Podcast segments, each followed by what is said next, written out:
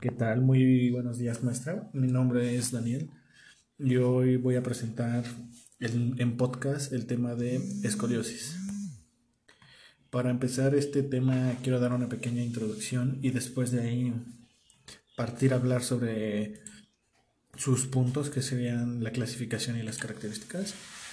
Bueno, la escoliosis causa una curvatura hacia los lados de la columna vertebral o espina dorsal. Las curvas suelen tener forma de S o de C.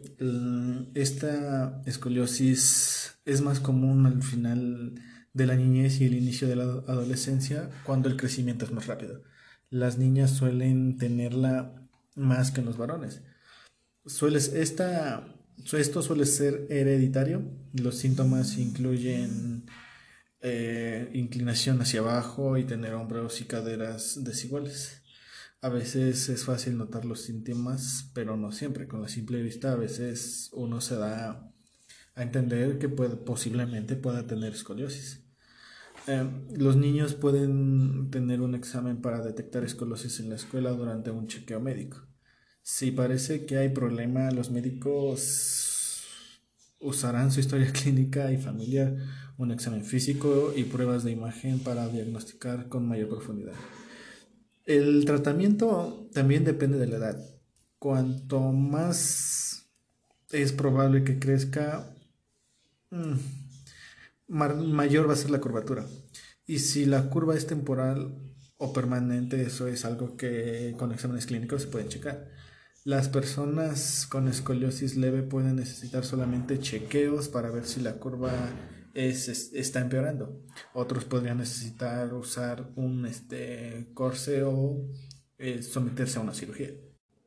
Síntomas de la escoliosis. Los signos y síntomas de la escoliosis pueden ser hombros desparejos, eh, uno un omoplato que parece más este, prominente que el otro, cintura despareja, un lado de la cintura parece más alto que el otro, una parte de la caja torácica hacia afuera, se sobresale más de un lado de la espalda al inclinarse hacia adelante.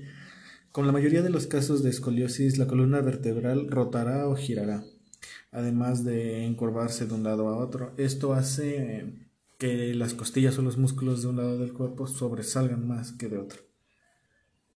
Hablaremos un poco sobre causas. Los médicos no reconocen las causas del tipo más frecuente de la escoliosis, aunque al parecer supone factores hereditarios, ya que este trastorno suele transmitirse de padres a hijos.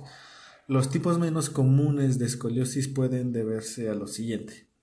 Eh, determinadas afecciones neuromusculares como la parálisis cerebral o la distrofia muscular, defectos de nacimiento que, que, afectan a la formación de los huesos de la columna vertebral, cirugías previas en la pared este, torácica en los primeros meses de vida, lesiones o infecciones de columna vertebral, anomalías en la médula espinal, y esto nos lleva a factores de riesgo. Los factores de riesgo de padecer el tipo más frecuente de escoliosis son, la, primero, la edad.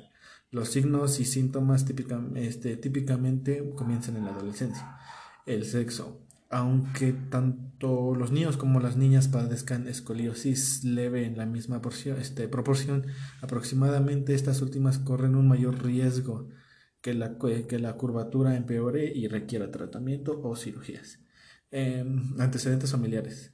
Eh, las escoliosis pueden ser hereditarias, pero la mayoría de los niños que la padecen no tienen antecedentes familiares de la enfermedad.